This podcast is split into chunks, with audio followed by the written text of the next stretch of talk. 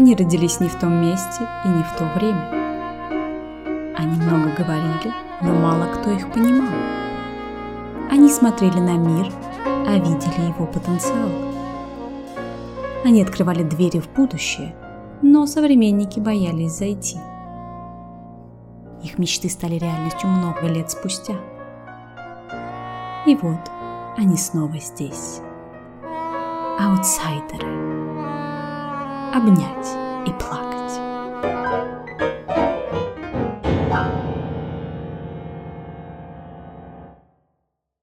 Лично у меня со школьных и институтских времен в голове поселились такие огромные полки великих мертвецов на постаментах.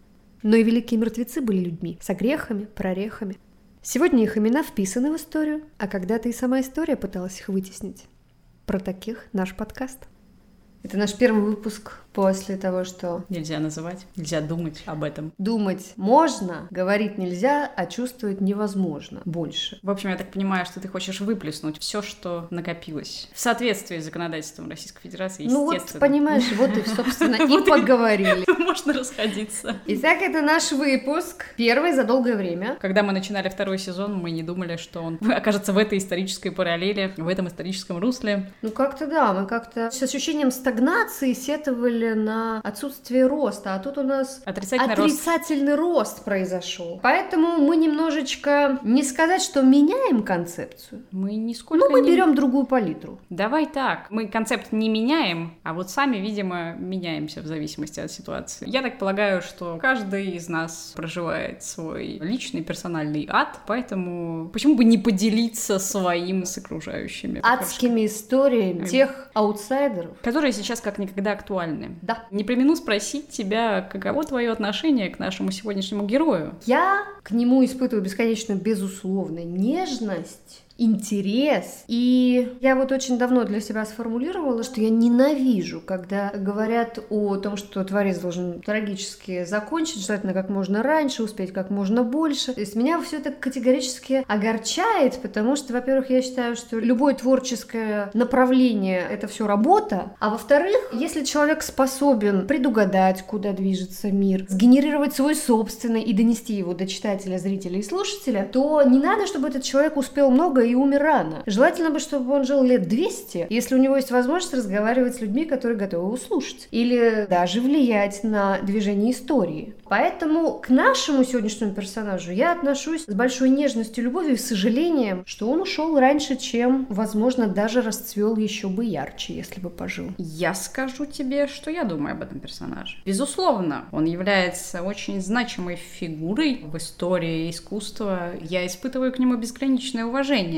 и в данном историческом контексте, в котором мы с тобой сейчас пребываем, он для меня прежде всего аутсайдер, который является собой такой невыученный урок истории. Вот он для меня символ ошибки, в которой мы будем вляпываться и вляпываться и вляпываться. Ну, тут это можно посмотреть с разных сторон. Он существовал на стыке двух стихий идеологических. И если в одной он был просто как рыба в воде, то вода была отравлена. Наступила резкая смена правил игры. Ну, то есть я считаю его в полной мере жертвой быстрой смены декораций. Я тут его не обвиняю. Я говорю, что он пример человека талантливого, который был очень увлекающимся, страстным. И вот эта страсть и это его призвание, оно просто помешало ему выжить, потому что, ну, помимо этого, он еще и был все-таки честен с собой. И это именно та ошибка, которую мы будем повторять и повторять и повторять. Нам нельзя быть честными с собой? Можно, но недолго. Ну а что он один мог против всего? Конечно, ничего. Это не его ошибка. Это не его ошибка, это системная ошибка. Я сегодня вообще за то, чтобы обличать всяческие системы. Я не люблю системы, они мешают людям оставаться честными с самими собой, творить и жить долго и счастливо и продуктивно. Избоят. Сбоят нещадно. И в самый неожиданный момент. Я думаю, нам нужно ввести какую-то уже конкретику. Давай будем называть этого человека Карл, потому что вы все равно знаете его под другим именем, мы будем условно называть его Карл. Да, это неплохо. Я был частью системы, но система дала сбой.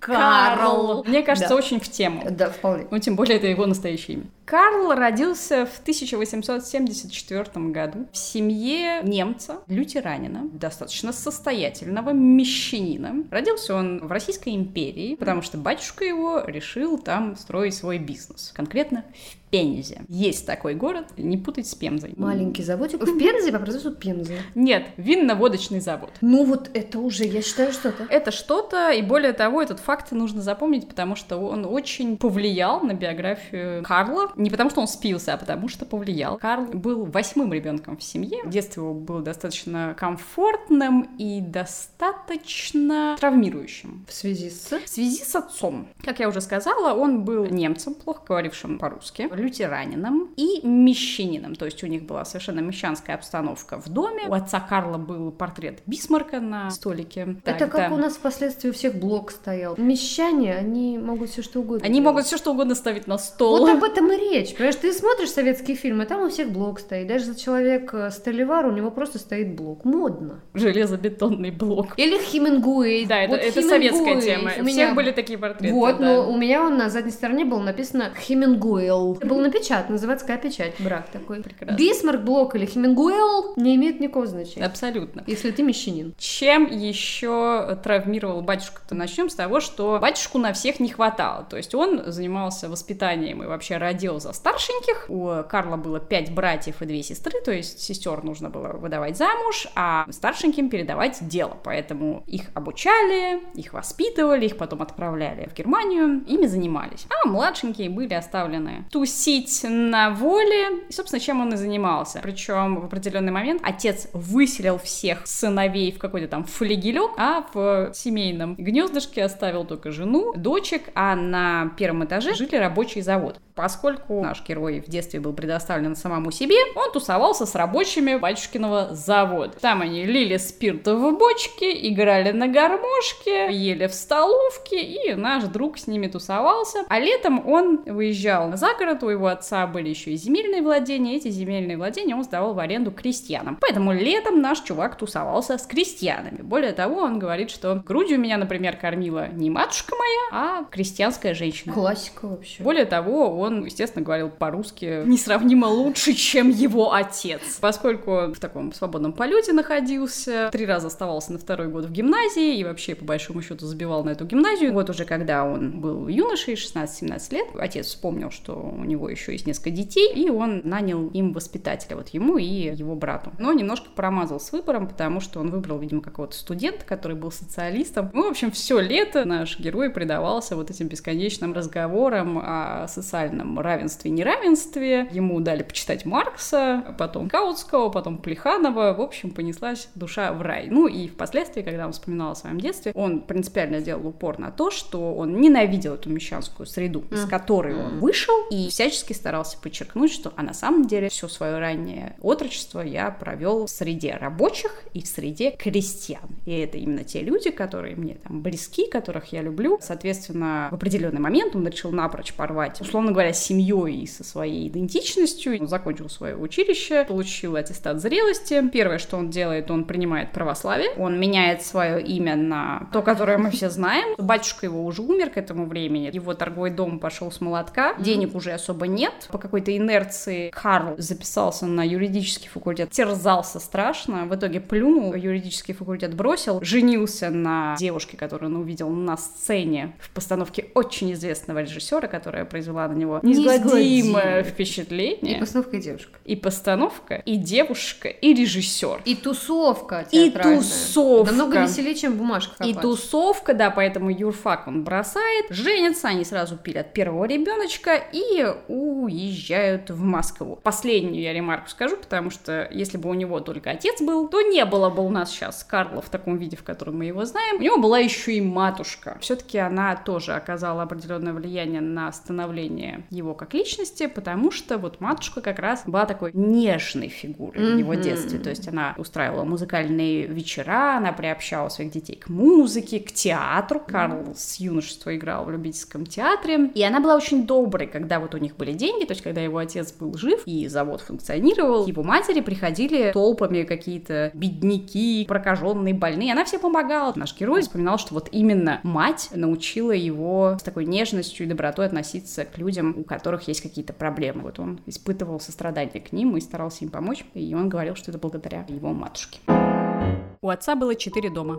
Четвертый, купленный у какого-то разорившегося помещика, двухэтажный, каменный, занимавший чуть ли не четверть квартала, с виду настоящая тюрьма. Во дворе громадные цистерны, периодически наполняющиеся спиртом. В больших деревянных колодах большими жерновами мнется вишня, черная смородина и малина для наливок. Слышен шум, звенит стеклянная посуда, гремят машины, стучит механизм парового отделения, и детей тянуло в эту каменную громаду, к этим машинам, паровым котлам, цистернам, большим чанам, к запаху спирта и наливок. То есть это был человек, который знал, что он не любит, знал то, что он любит, был довольно чувствительным, с хорошим воображением, увлекающийся, сопереживающий и довольно активный. А еще умеющий отстаивать свои позиции, очевидно, и не признающий идеалов. Вот с последним не соглашусь. Ну подожди, он же все время их, как бы сказать, отвергал. Нет, подожди секундочку. Идеалы идеалом рознь. Человек, увлекающийся, идеал себе найдет. Да, есть... поры до времени. Нет, Матросит его и бросит. Ну вот смотри, он совершенно точно понимал, что вот этот мещанский быт он ненавидит вообще, лютой ненавистью. С этим миром он порвал. Но, говоря об идеалах, все-таки он нашел свой идеал, который, как казалось ему впоследствии, он еще и попытался воплотить на какой-то всеобщей волне. Проблема в том, что он ошибся не в себе, он ошибся в других. Вот когда я говорю о детстве, особенно об отрочестве и юношестве, когда он вдруг увлекся идеями социализма и вообще, в принципе, стал задаваться вопросом... Как же неплохо бы устроить так человеческую жизнь, чтобы никто не страдал. Или чтобы все были равны. Вот этот идеал, вот эту концепцию, мне кажется, что он все-таки пронес ее через всю жизнь. Я имела в виду не идеалы, как то, что является, короче говоря, костяком нашей личности. Я имела в виду реальные персоны, то есть он не идеализировал никого, даже тех, кто был его мастерами, у него не было авторитетов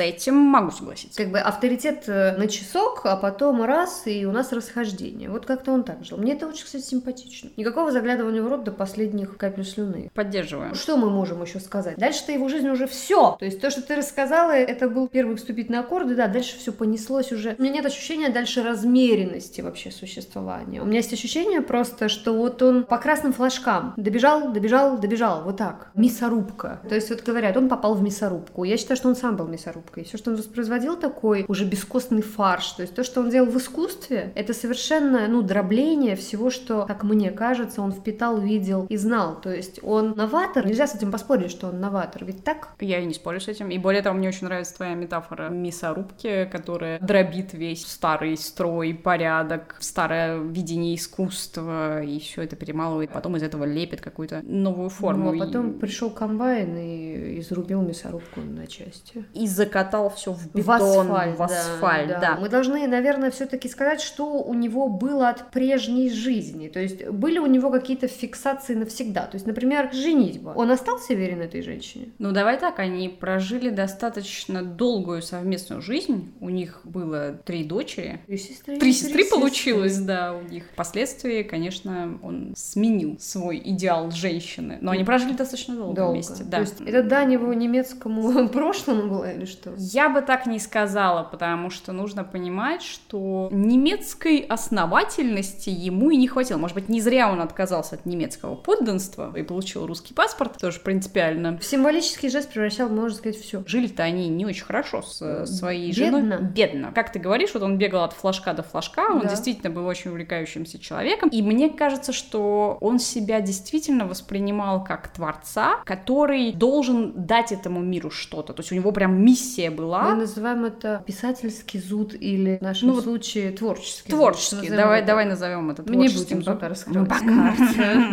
Саспенс, саспенс. И вот этот зуд, он заставлял его работать как проклятый. Ну, условно говоря, он спал по 5-6 часов в сутки, но при этом есть им было особо нечего. Ну и с учетом того, что дети-то идут, то есть у него в определенный момент на руках трое детей, и плюс нужно понимать, что время-то было тяжелое. А он в этот момент у нас актерствует еще или уже собирается, так сказать, сменить поле деятельности. Ты хочешь факты? Я хочу завуалированные, да, потому что иначе все сразу всем станет понятно.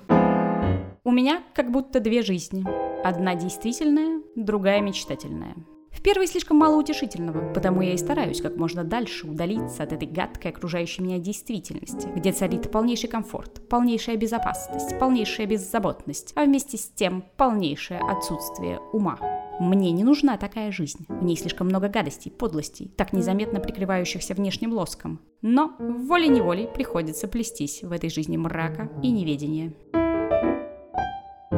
мы можем сказать, что в его жизни был человек, которого в годы моей студенческой юности мы называли Стасик. Не верю. Так и было. Стасиком он был очарован в тот момент, когда увидел на сцене свою первую, первую жену, жену, потому что была именно постановка Стасика, и, собственно, именно Стасик сподвиг его и бросить юридический факультет, и перебраться в Москву, и с головой нырнуть вот в эту актерскую Стасик стезю. видел в нем большие актерские данные, возможность супереживать, пропускать через себя все, что он любил и знал. Дело в том, что Карлу такой подход оказался не близок. Как я себе это Давай. вижу? Значит, существует какая-то система. Например, система Стаса. Приходит в эту систему Карл. И говорит такой, Стас, ты, конечно, космос. И, и пытаются погрузиться. Какие-то стыковочные не отходят ступени. И он такой в этот аквариум залезает и понимает, что он абсолютно не в вписывает своим окрасом в это стадо золотых рыбок. И он иногда, как мне кажется, пытался их раскрасить под себя, но, как правило, вытеснялся. Вообще, если так транспонировать совсем на его жизнь, ведь то же самое произошло с той системой, в которую он не смог вписаться. То есть он всем своим существом пытался найти себе место, пытался перестроить систему под себя. Но в конечном итоге из той системы, из которой он в конечном счете был выгнан, можно было уйти только в смерть. А из этих театров он периодически уходил и говорил, окей, у вас золотые плавники, а у меня вот синие. Единственное, с чем я не совсем согласна, это с тем, что он как-то старался вписываться в систему, не, да не вписался. Он приходил, видел, что не вписывался, он предлагал что-то, система отвергала, и он уходил искать свои вообще. И он уходил до определенного момента, площадки. потому что мне кажется, что его трагический конец связан с тем, что в определенный момент он вдруг поверил, что система, которая рождается на его глазах, и более того, которую он сам строит, вот наконец-то, вот вот это тот идеал, к которому я шел всю жизнь. А на самом деле за этой системой скрывалась просто мясорубка и комбайн, которые все закатывали в асфальт, да. Для меня это история разбившихся надежд. То есть вот человек доживает до определенного момента, свято верит, что он изменил мир, причем в лучшую сторону, ну, да. а на самом деле он оказался просто в аду, не совсем это понял, не совсем сразу, а может быть совсем и не понял. Ну, случилось так, да, светлые идеалы, которые на самом деле можно счесть честь неплохими. Хорошая история для того, чтобы люди жили хорошо, в равных условиях. Ну, это все, конечно, идеализм, но творцы того периода первоначально не были тем, кого власть хотела использовать. Я правда так думаю, возможно, историки сейчас все вышли просто 10 минут назад были в чате. Может быть, они скажут, нет, что ты с самого начала, им просто отводили какую-то роль, а потом, ну тут, извините, потом начинается. Уходит один человек, со сцены приходит второй человек, и вот тут-то либретто поменялось. И зачищать-то стали тех, кто действительно верил в высокие идеалы, как и он. То есть его проблема в том, и вся наша проблема в том, что иногда приходят такие личности на смену предыдущим, что святых выноси. И вот тут-то все ломается, и зачищаются те, кто действительно хотел хорошей жизни и работал во имя ее, и видел вообще вот это вот движение, вообще, понимаешь, был воздух времени, это были прорывы, новая архитектура, новая живопись, новая музыка, соответственно, новая драматургия, новая режиссура. Вся идеология, да, вот этого нового времени. Люди становятся как будто бы частью, они развивают какие-то механизмы механические в себе функции, да, то есть мы видим, что время идет вперед, время за машинами, человек должен стать машиной. И тут-то история, что каждая, каждая фигура в этом механизме важна, каждая деталь. А потом сменяется правящая, так сказать, верхушечка, и вот у нас уже только одна деталь, большая и важная. И это тормоз. И все. И, соответственно, все те механизмы, которые идут дальше, дальше, дальше, дальше, до самого низа, мы просто их выключаем, выключаем, выключаем. Вот такая вот история история. Ладно, давай уже немножко приоткроем завесу тайны. Понятно, если Карл родился в российской империи, то закончил свою жизнь, скорее всего, он в Советском Союзе. Соответственно, мы говорим о вот именно этой перестройке, то есть от Российской империи к коммунизму, Советскому Союзу и так далее. Так вот, естественно, наш герой проживал это в самом расцвете сил, но проблема в том, что сформирован он был еще в прошлом веке, угу. и опять же, к слову об идеалах, то есть в детстве ему рассказывали красивые истории про социальное равенство, угу. он там за поем читал Маркса, угу. бегал от жандармов Российской империи, угу. потому что пытался как-то вписываться за права рабочих крестьян и угу. вообще всячески поддерживал всяких политзаключенных, которых в том числе ссылали в Пензу. Он счастливо на самом деле избегал арестов, потому что нужно знать, что вот, например, его брата по отцу арестовывали, ему как-то удавалось лавировать, то есть жандармы Российской империи как-то лояльно к нему относились, иногда задерживали, иногда допрашивали, но ничего такого серьезного не было. Когда он приезжает в Москву, это все еще конец 19 века, mm. погружается вот в эту вот атмосферу театра, понимает, что Стас, конечно, крут, но это не совсем его не тема. Духу не времени. отвечает духу времени. Когда он понимает, что его перышки сине-желтые, а не золотые, как у всех остальных, он уезжает в Херсон, и там в 1902 году организует свою собственную тусу. Он там и играет, и ставит, и руководит. То есть вот с 1902 года по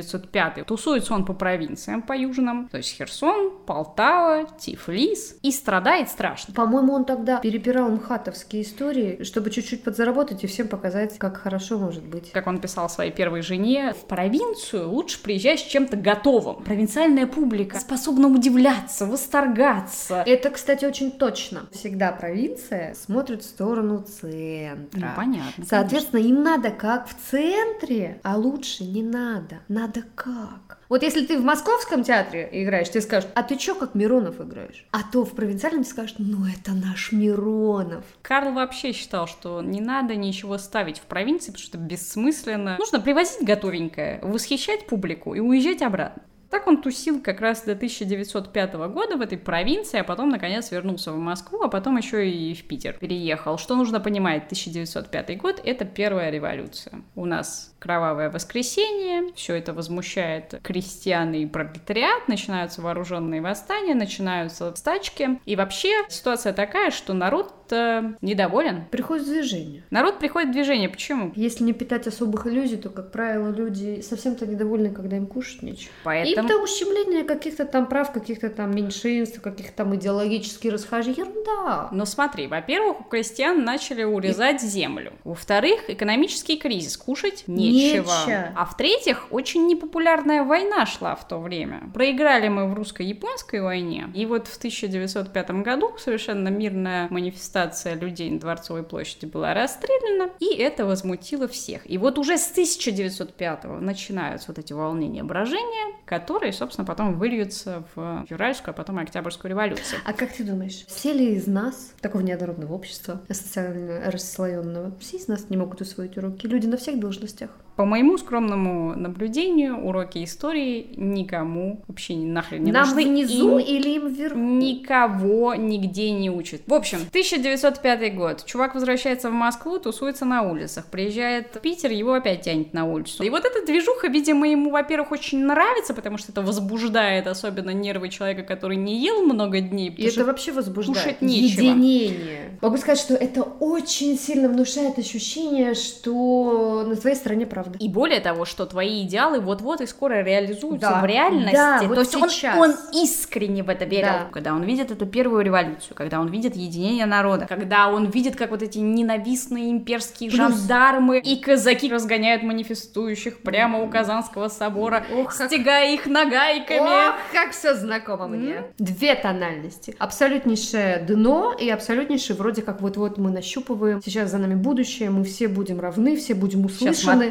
оттолкнемся от дна ну, да. и, и воспарим. Ну тут постучали. Это, к слову, о 1905 годе, который произвел на него впечатление и который, как мне кажется, дал ему эту надежду, которая его потом впоследствии обманула. 1905 год, опять же, немножко его подобломал, потому что Стасик, он пригласил его обратно в Москву и хотел отдать ему театральную студию. Стасик периодически, конечно, к нему то поворачивался лицом, как избушка, то задом. А вот не знаю, вообще мне очень нравятся их отношения в том плане, плане, что они полны такого невероятного соперничества, но при этом такого безграничного уважения и взаимного восхищения. И более того, мне кажется, что человек, которого мы называем Стасиком, был в жизни Карла как ангел-хранитель. Это правда. Потому что вот когда было совсем хреново, он появлялся и спасал его. Карл, он считал его учителем, и он действительно был его учителем. И вот в 1905 году этот его учитель приглашает его в Москву, хочет ему отдать театр-студию, и они репетируют, пытаются как-то найти точки соприкосновения и понимают, что не находят их. Проект театра-студии закрывается, причем по нескольким причинам. Во-первых, финансовые проблемы, во-вторых, революционные мотивы, когда там весь город бастует, как-то особо не до театров. Ну и третье, и это, скорее всего, основная причина, конкретное несоответствие видения двух режиссеров, то есть Карл, он очень талантливый чувак, но материал, который ему был дан, а именно актеры театральной студии, они ему не подходили. Он пытался брать их как глину, что-то там мы... из них лепить. Плевать хотел на, на, их на их органику, на их там переживания, подход к роли, вот это вот все, ему это было совершенно на интересно. школу Стасика, собственно На говоря. школу Стасика положил он биомеханику. Немножечко биомеханики. Немножечко биомеханики. Пытался вылепить какие-то красивые мизансцены и выстроить свои идеи, которые были очень интересны, но которые вот не ложились на тот материал, который у него был. Собственно, материал актер. Да. Назовем их людьми. Это были люди. Существующие в другой системе, где они считали, что очень много завязано на их душу и переживания. А он говорил, идите от, э, так сказать... Идите качайтесь. Идите качайтесь и идите от внешнего к внутреннему. Чего вы все достали вообще? А они говорили, о, какой тоталитарный пельмень, что он из нас делает вообще? Ну, в общем, ребята не поняли друг друга. В итоге Карл опять... Всех оскорбил. Да, и ушел, и хлопнул дверью. И тогда его подобрала комиссар Жевская. Это уже питерская дамочка, питерская история, питерский театр. Очарована была она. Увлекающаяся тоже дама была, и увлеклась она на самом деле не столько Карлом, сколько идеей условного театра. Конечно. А Карл проводник. Символического. Да, Карл на ту пору, собственно, толкал именно идеи символистского, так скажем, театра, которые уже, между прочим, были в Европе. Который впоследствии назовут формалистским. Верочка Комиссаржевская возгорелась желанием попробовать себя в условном театре, при том, что она прима, у нее театр свой. Ой, ты чувствую опять вот сейчас да-да-да-да. Ты правильно чувствуешь, потому что в 1906 зовет она его главрежем. Карл совершенно искренняя душа приезжает к ней и мутит ей символические спектакли, ставит ей, например, Грету Габлер Ипсона. Естественно, она в главной роли. И, естественно, это провал. Потому что, как писали критики, все это очень мило, но нашему Карлу остается актеров со сцены убрать, да заменить их марионетками, потому что просто какие-то яркие пятна, которые встают в красивые позы и что-то там говорят бездушно. В театр Комиссаржевской ходить перестали, когда там был Убыточный наш Карл, убыточное Карл. дело. И в итоге закончилось это все тем, что Комиссаржевская его увольняет. там не по-любому. Он подавал на нее в суд, он был возмущен. Хотя впоследствии, уже чуть позже, он писал, что на самом деле на нее-то он зла не держит, ибо запудрили ей мозги всякие его злопыхатели, ее восторгатели. Ну, в общем, вот так вот бесславно закончилось их сотрудничество. И когда в 1907 году он остается опять без еды, без работы и все еще с тремя детьми на руках, он поехал опять по южным провинциям. Ну, кормился. И так бы он шлялся бы по этим провинциям, если бы Головин, который художник театральный, не взял его за шкирку и не сказал, хватит мыкаться, приезжай обратно в Петербург, я тебя устрою в императорские театры. А императорские театры — это Александринка, Мариинка и Михайловский. Как полезно, вот когда Головин выходит с тобой на связь. Каждому будет По такого Головину. по Головину. Этот персонаж, вот он у меня каким-то вот метущимся и потерянным вообще вот мне никогда в голове не предстает. Мне вот всегда казалось, что не Головин, так он бы сам бы как-то. Нет у меня ощущения, что он,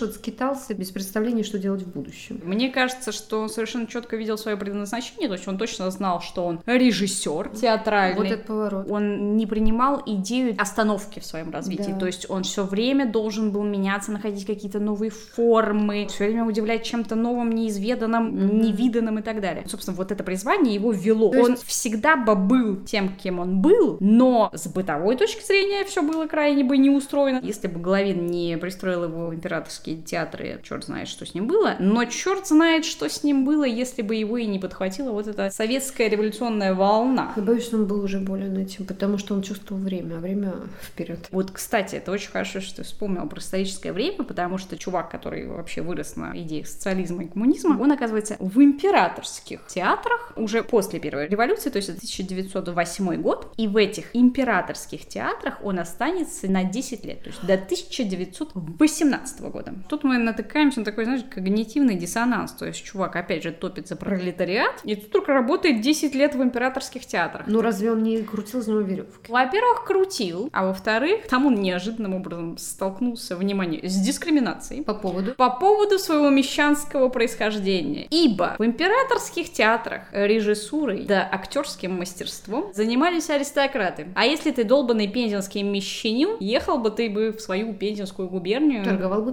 пемзой. Или спиртом, как твой батюшка. Как он говорил, было это крайне неприятно, ибо держали его в черном теле, и вообще он там мог быть сколько угодно талантливым и работать по 24 часа в сутки, плевать они на это психотелем. И никаких новшеств ты у нас не введешь. Нет, он вводил новшества, он правда вводил новшества. Это, насколько я помню, было вот именно со сценографией, да, уже уберем кулисы, повесим кулисы, откроем часть задника. Как он начал всю ту историю с символическим театром, так он ее и продолжал тянуть вот именно в императорских театрах, и впоследствии он оправдывался, ну как радеющий, значит, за пролетариат режиссер в услужении императора находился в свое время. Он говорил, когда праздновали 300-летие Дома Романовых, А. я тогда поставил Электру. И самое смешное, что цензура-то его пропустила без проблем. То есть он в момент празднования 300-летия Дома Романовых выпускает спектакль, где коронованных особ лишают головы, и все ему как бы сошло с рук, Так и ничего от страшного. чего бояться людям, которые осознают свой вес? Согласна. Боятся те, за которыми ничего нет, кроме пафоса И мыльного пузыря. и симулякра, да. Он себя оправдывал тем, что вот никаких официальных спектаклей специально для имперских особ он не ставил, то есть он, наоборот, подрывал вот это вот классическое видение императорских театров, вводя туда потихонечку вот эти всякие новшества и так далее. Подмывал фундамент. Да. Я часто страдаю, зная, что я не то, чем должен быть. Я часто в разладе со средой, в разладе с самим собой. Постоянно сомневаюсь, люблю жизнь, но бегу от нее. А надо замешаться в самую гущу жизни. Хочется кипеть, бурлить, чтобы не только разрушать, а создавать, разрушая. Сомнения, колебания, самоанализ, критика окружающего, увлечение доктринами – все это не должно быть целью, только средством. Мое творчество – отпечаток смуты современности. Впереди новое творчество, потому что новая жизнь. Меня уже захватила новая волна. Я предлагаю запустить залп революции. В общем, 1917 год наступает, революция гремит, надежды как будто бы оправдываются, и вот начинается новая прекрасная жизнь, в которой можно строить новое прекрасное искусство, как думал наш друг, которого все знают как... Всеволода Мейерхольда. А на самом деле его зовут Карл Казимир Теодор Миргульд. Но дело в том, что не он один так думал. Я люблю этот период тем, что он был вообще как минимум не одинок. И идея эта сама по себе утопическая, но она, она очень одухотворяющая, согласись. Действительно, был период, Короткий. Он совпал в экономическом плане с НЭПом, а в творческом плане с тем моментом, когда, вот как ты говоришь, до творческих людей еще не добрались. Был такой момент абсолютной творческой анархии, когда талантливые люди почувствовали перемены и поверили, что начинается новая прекрасная жизнь. И они начали творить, действительно создавая потрясающие новые течения, новые произведения. Вот ты говоришь, не добрались, а я вот все-таки тут поспорю. Не добрался. Тот, который еще к власти не добрался. Нет, Мы я- сходимся на том, что вот этот период, он был коротким, вот этой свободы творчества. Просто ты думаешь, что он закончился с приходом Иосифа Виссарионовича Сталина, а я тебя уверяю, что террор просто С ослаблением. не раскачался с первых лет революции, а на самом деле все туда шло. Для меня основная характеристика советского государства – это узаконенный государственный террор. Просто он менялся. Начинается революция, 1917 год. К власти приходят большевики. Причем, как думает Мейерхольд, приходят к лучшему и будут менять мир, превращая его в рай на земле. Просто он тогда лоханулся и не понял, что фактически к власти приходит не пролетариат, не крестьянство, а, условно говоря, какие-то бандиты. Большевики просто воспользовались расколом в обществе, начиная с 1905 года, когда я говорила про русско-японскую войну, кризис и так далее. Российская империя не решила ни одну из проблем. Ни аграрную, ни экономический кризис. Потом они еще умудрились вляпаться в еще одну непопулярную войну, потому что Российская Мгм. империя участвовала в Первой мировой, Мгм. которая нахрен никому здесь не была нужна. То, что задумывалось как маленькая победоносная, как правило, заканчивается не заканчивается. большой позор. Этот раскол общества большевики смогли как-то вовремя на нем сыграть, продать всем вот эту прекрасную мечту о том, что сейчас пролетариат и крестьянство будет рулить, значит, миром, а всех эксплуататоров мы за шкирку, в грибную яму. Раскол этого общества, на самом деле, поддерживался на протяжении всего Советского Союза, и поддерживался он именно с помощью террора. Как менялся террор? Сначала, когда в 1917 году эти ребята приходят к власти и говорят, все, взять и поделить вот эту вся история. Кого преследовали? Преследовали классового врага. Аристократия, буржуазия. Ну, вроде как избавились, при том, что там же была гражданская война. Красные победили, большевики у власти. Все, казалось бы, надо заканчивать эту тему, давать власть пролетариату и крестьянству и радоваться жизни. Но пролетариата и крестьянства у власти не было. Поэтому гражданская война оканчивается, а террор никуда не девается, наоборот, он набирает какие-то совершенно чудовищные масштабы. Вторая волна террора. Кто там был основным врагом? Контрреволюционер. То есть та недобитая шваль, которая на самом деле против новых идей. Сначала мы вроде воевали за крестьян, а потом крестьяне вдруг увидели, что у них земли отбирают, урожаи забирают, mm-hmm. что их переселяют вообще-то с их земель. Вот в этот период уже начались очень большие крестьянские восстания. Красная армия подавляла эти восстания с особой жестокостью. Опять же, для справки, в Советском Союзе впервые химическое оружие было использовано против своих граждан в 1920 году. 11 тысяч убитыми, всех остальных сослали, переселили, отправили в лагеря. Дальше. Ленин помирает в 1924 вот, году. Ленин помирает. К власти приходит Сталин. Ленин был кровавый убийца, но с идеями, а этот был кровавый убийца просто потому что кровавый убийца. ЧК и НКВД было создано при Ленине. Террор начался при Ленине. Это факт. Естественно, дальше все было хуже и хуже. Когда Сталин приходит к власти, он убирает всю оппозицию. И вот тут приходит за Нет. теми, кто делал искусство. Нет, чуть-чуть попозже. Тут ну, убирают всех, кто помнил заветы Ильича. Мы защищаем тех, кто столовался с Ильичом, потом уже начинаем переходить на идеологов. Часть идеологии — это искусство. Вот и все. Ты говоришь об элите, а я тебе говорю о том, что террор Ну, а народ был продолжаем терроризировать. Массовый. А народ... Народ ссылали массово в лагеря, потому что нужна была бесплатная рабочая сила. Согласись, и всем было... небольшая акцента. Но террор начался террор с оправдать никогда нельзя ничем. Года. Но может иметь какую-то картину идеального мира тот, кто делает террор, а может не иметь и просто хотеть власти. Ты считаешь, что с приходом Сталина начинается новая страница да, в истории террора, считаю. а я считаю, что это просто логическое развитие истории террора. То есть вот мы начинали с военной мобилизации, с зачисткой каких-то очевидных классовых врагов, потом мы начали бороться с контрреволюционерами,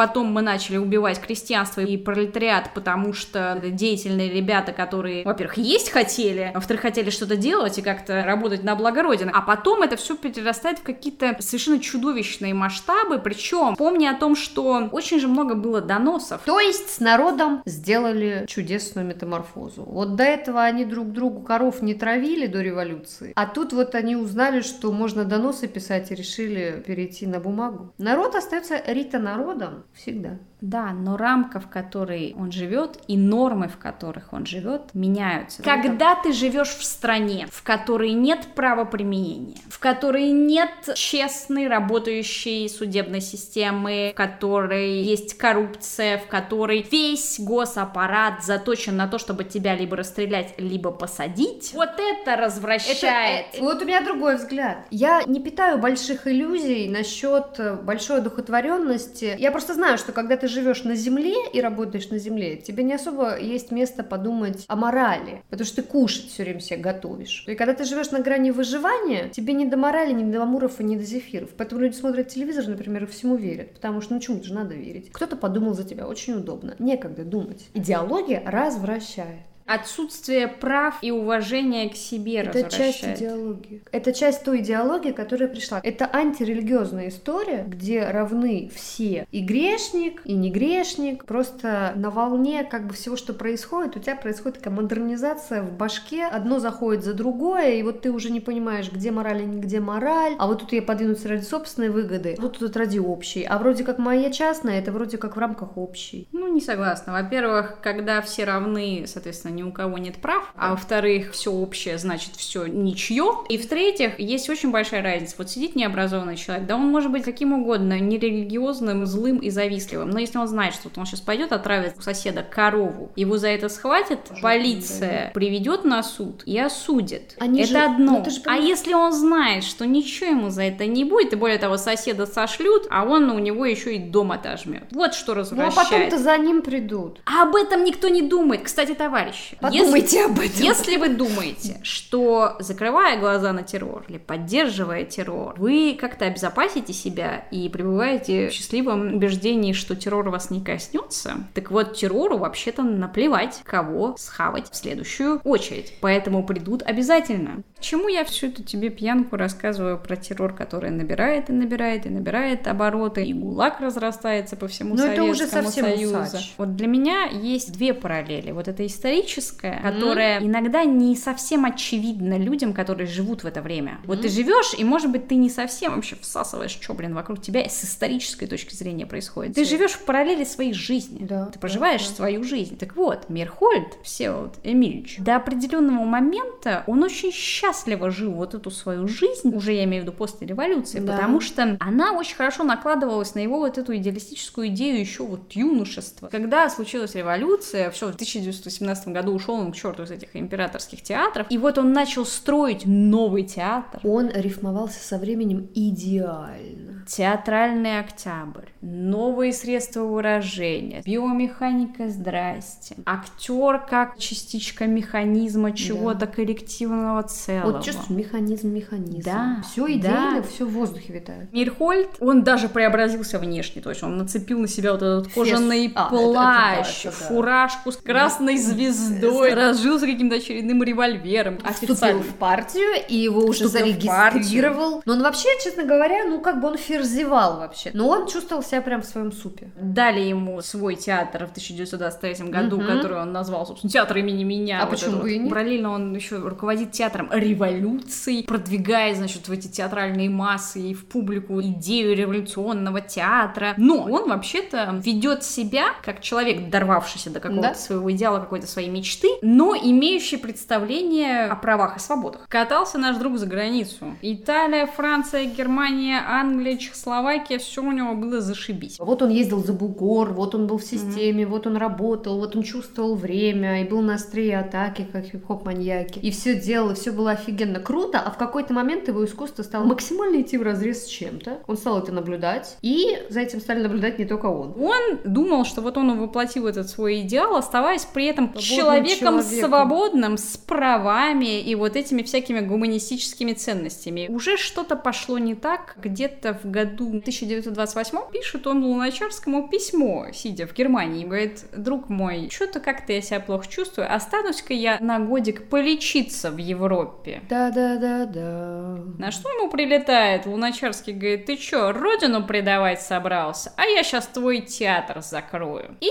Мирхольд хватает чемоданы и возвращается в тот же месяц в Москву, потому что его обвиняют, по большому счету, в измене родине. Мирхольд очень оскорбился такому подозрению в свой адрес, потому что он считал, что нигде в Европе ему не будет предоставлена Столько такая свободы. свобода творчества, как в Советском Союзе. Чуть позже, когда уже стало понятно, что вообще происходит практически всем, кстати, Мирхольд стал подозрительным, то есть когда он шел там по улице Горького, у него за спиной то ли шина лопается, то ли Он двигатель какой-то хлопнул, и он затягивает своего спутника в подворотню с какими-то безумными глазами, говорит, боже мой, они подкупили администратора театра, чтобы он меня застрелил. Ну, то есть уже начинается Да. такая легкая паранойя на фоне всех этих репрессий, потому что когда репрессивная машина набирает обороты, скрывать ее последствия становится все сложнее и сложнее. Да, все да. это витает в воздухе, а воронки катаются по ночам. Когда они уже чуть позже встретились с Михаилом Чеховым, Это племянник Чехова, актер и основатель актерской школы, по которой работает в Голливуде, Да. иммигрант и товарищ и друг. Михаил Чехов говорил ему, что тебя там ждет трагический конец. И самое смешное, что Мирхольд сказал, что я знаю. И когда Михаил Чехов спросил, что ты поедешь, ты вернешься, он говорит, да, Почему? Из честности. Он все-таки не предал своих идеалов. Идеалы предали его. Ну, вернее, те люди, которые всем сказали, что они их поддерживают и распространяют, его предали. Он вообще верил в людей, давай так. Вообще верить в людей это неблагодарное это, занятие. Не верить ни в кого. Можно верить только в человека по одной штуке, а в массу верить нельзя, как и в приверженность идеи верить нельзя. Вот вечно эта интеллигенция верит в людей как в массу. Проблема это, по-моему. Могу утверждать, что сколько не повидал на своем веку обожаний, но в его любви к этой женщине было что-то непостижимое, неистовое, немыслимое, беззащитное и гневно-ревнивое, нечто беспамятное. Любовь, о которой все пишут, но с которой редко столкнешься в жизни. В очередной раз, будучи верен себе, Мирхольд встречает великолепную. Я даже видела с ней не только фото, но и сохранившиеся какие-то записи. Мне очень нравится сцена с ее эротическими фантазиями, когда вот она хохочет ножкой так, значит, а в это время огромное количество мужчин в цилиндрах начинают просто падать в обморок. Это ее великолепие. Штабелями Да, штабелями. И Мирхольд, значит, он ее увидел. У себя в студии. И мгновенно влюблен был. И вот как будто бы до самого конца совсем. Потому что она была совершенно какая-то яростная. Во-первых, эта женщина, она знала себе цену. Кто же эта женщина? Ну, это Зинаида Райх которая сначала была женой Есенина. Вот это совершенно у меня не клеится в голове. Вообще меня восхищают все эти перепутанные любовные истории, когда ты вспоминаешь, что Зинаида Райх была женой Есенина, а потом Есенин тусовался с Исидорой Дункан, да. которая умудрилась родить ребенка от английского актера Эдварда Гордона Рейга. Который тусил с Мирхольдом. Да. Просто это, короче, большая эпоха, большой котел больших людей. Больших кроватей. Это не важно. Важно, что она была его музой, его куском страсти. Хотя, насколько я знаю, она всякие литературные правки вносила в его постановки. Ну, то есть, как пишет один совершенно невыносимый мне, как феминистский, непонятно какой волны автор, она считала себя литератором, потому что до этого жила с Есениным. Ну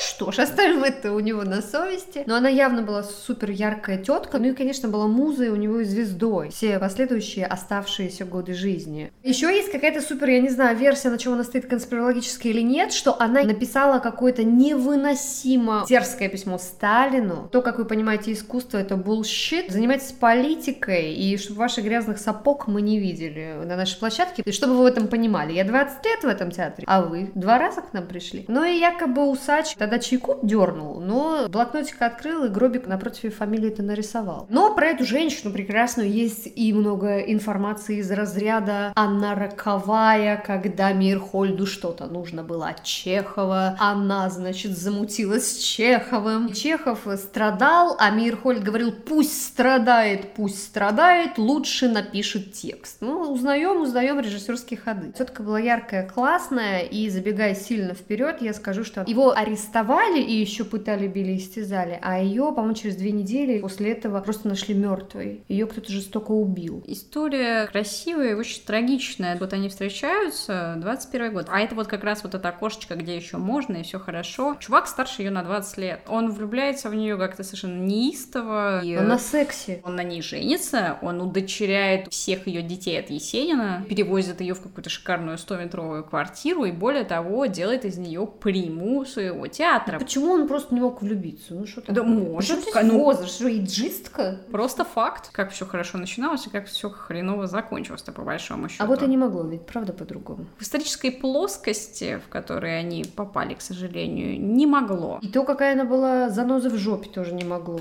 Да, Сталину написать, это, конечно, лихо. Причем, знаешь, в чем ирония судьбы? В 1928 году Мирхольда впервые обвиняют в том, что он планировал бросить Советский Союз и свалить за бугор, а потом вроде он еще работает, и вот у него театр, и даже несколько, причем его постепенно снимают с должностей, то есть он больше не руководит сетью театров, у него отбирают газету театральную, да. потихонечку сливают. Именно потихонечку, потому что его постановки постановки идут, и они многим нравятся, он действительно собирает полные залы. И машина террора разгоняется достаточно медленно, а потом все, уже нельзя ее никак стопорнуть и повернуть назад тоже Но нельзя. Но сначала она еще иногда... Фарш не повернешь назад. не повернешь назад. Отмашку дали конкретно в 1936 году. Именно в этот год выходит статья, которая по большому счету нападает на Шостаковича. Его угу. оперу «Леди Магнет» Ценского уезда поставили, и сразу же появилась статья в «Правде», по-моему, о том, что это за мерзность, какой-то формализм. Мерзкий Шостакович. Он не дает хода на сцену вот этой вот советской простоте, понятности. А причем здесь Мирхольд?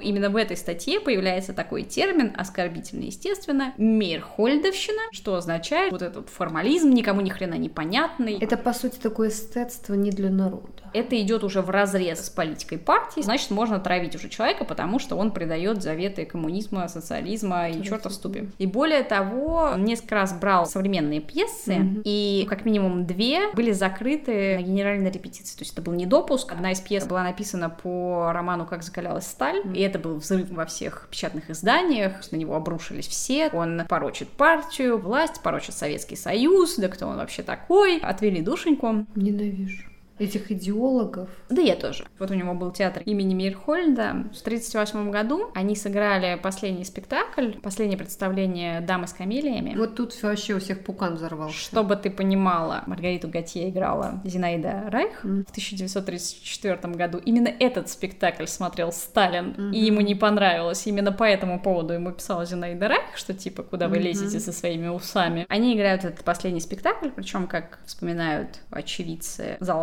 аплодировал стоя, угу. скандировал Мирхольд, Мирхольд. Гоголь-центр, Гоголь-центр. Да. И вот этот театр закрывают в 1938 году. Это чудовищный удар и по режиссеру, и по актрисе. Но, возвращаясь к Константину Сергеевичу. Станиславскому, Стасик, да, Стасик. он, несмотря ни на что, несмотря на соперничество, mm несмотря на разницу во взглядах, несмотря на травлю, причем mm открытую, уже официально объявленную. Все уже, все. Он приглашает Мирхольда к себе в театр. Mm. Мирхольд, естественно, идет, но, к сожалению, Станиславский умирает именно в 1938 году. Ну, и это прям зеленый свет. То есть дальше уже все. Из театра его опять же выгоняют. У него был еще один триумф, mm-hmm. это уже 1939 год. Всесоюзный съезд режиссеров. По воспоминаниям, опять же, его встречали овациями. Это было его последнее публичное ну, выступление, и оно было очень тепло принято. Также еще есть такие воспоминания, что вот его хотели немножечко опять приподнять, как бы заступиться. А он вышел и давать нам давать свободного человека. Mm. Овации были, но все понимали, что это уже похороны. И вот буквально он приезжает с этого всесоюзного съезда режиссеров в квартиру в Ленинграде. Его задерживают в ночь с 19 на 20 июня и, собственно, увозят на Лубянку, где он практически сразу, естественно, после всяких пыток и побоев пишет самооговор. Он и на американскую и японскую разведку да. он работал, он и иноагент. И кого он только никуда. И был он завербован с 1922 года. И, и хотел террор сделать. И хотел подорвать советский строй, и разрушить Вообще. советское искусство. А и вот он он это все подписывает. До конца непонятно нам всем, от чего же сел Мирхольд. Ну, как сел. В смысле, сначала сел, потом лег, а потом упал навзничь. Я думаю, что это комплекс всех мероприятий, то есть э, помнил, как быть свободным, умел быть свободным, помнил, как это делать революционный театр. А нам сейчас уже не надо. Нам нужен театр, где мы возлагаемся венки усам. Ну, воспеваем реализм еще Да, воспеваем реализм, да. Нам совершенно не надо, чтобы человек был свободен, человек был энергичен, человек был мощный. Как, какой формализм? Все должно быть просто. Я ясно, Пришел как соцреализм. По одной из версий все это затевалось, потому что Сталин хотел устроить как раз в 1939 году какую-то публичную порку инагентов mm. среди интеллигенции, а потом передумал. И совершенно неожиданно Мирхольду разрешают отказаться от самоговора. И что он делает? Естественно, тут же пишет все по пунктам, все отрицает. Он отрицает, и он пишет э, внимание Молотову. Он вообще там много кому писал, и не писал только Сталину. Вот это мне интересно. Это от презрения или от того, что он понимал, что только окружение может быть может как-то повоздействовать? Я, если честно, не знаю, как это объяснить. Может быть, потому что с Молотовым он был знаком лично. Человек, которому уже 66 лет, и он ну, пишет о том, как его пытают. Это, конечно, жутко, но когда я читаю именно его обращение к Молотову, он реально умоляет Молотова да. отпустить его. И он говорит, неужели вы верите, что я шпион? Неужели вы верите, что я предал родину? Я люблю свою родину, и я хочу работать на благо этой родины. Я, когда это читаю, для меня как бы не остается вообще никаких сомнений. То есть вот он как был предан этим идеалам, да. так и остался. Мне кажется, он до конца он... своих дней не мог поверить, что его идеалы, за которые он бился, они настолько извращены. И никому не нужны. И никому не нужны. Вот эта вся система, вот эта вся машина, которая прикрывается вот этими его Мерзких идеалами. подонков вообще. Это такая ложь. Я не знаю, понял ли он это в конце или не понял, понял, но если честно, я надеюсь, что не понял, потому что если он понял это хотя бы за секунду до того, как пуля пробила ему череп, для человека это значит крах. Я Вообще думаю, он понял. крах а вот всего. я-то думаю, понял.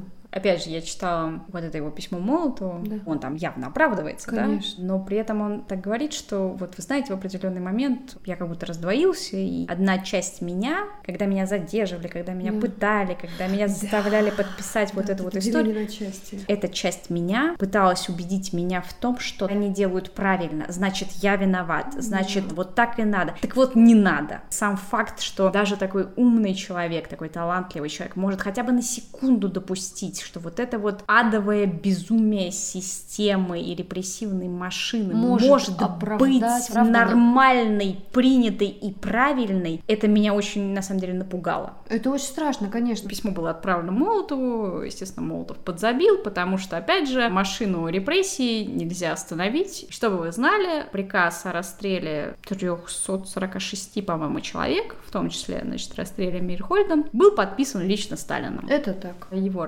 расстреливают, собственно, занавес. Реабилитировали его только в 1955 году. Но при этом никто не знал, где он похоронен. На Ваганьковском кладбище стоит э, общий памятник Мгм. Райх и Мирхольд, но там не было праха Мирхольда. Только в 1987 году выяснилось, что он захоронен в общей могиле невостребованных прахов на кладбище при крематории у Донского монастыря. Надо сказать же что-то великолепное. Дело-то его не умерло. Дело-то его живо. Тело-то и- его умерло, дух его был повержен, и все это ужасно. И потому-то он и аутсайдер, что его приемы и все, что он тогда изобрел, оно было применимо не только тогда, в короткий период, духоподъемный. Все, что он тогда придумал, ведь сегодня все это есть, сегодня все мы этим пользуемся, и кажется нам, что это новое, а это нифига не новое. Человек вообще реально сломал и перестроил систему. У нас Мирхольда очень часто вот именно вот эти наследователи соцреалистической модели сводят до формализма, до того, что это просто циркачество, трюковство, и никакого тут нет переживания, и никуда нет внешнего к внутреннему, конечно, как вы понимаете, это невозможно. Можно только через переживания изнутри и вовне.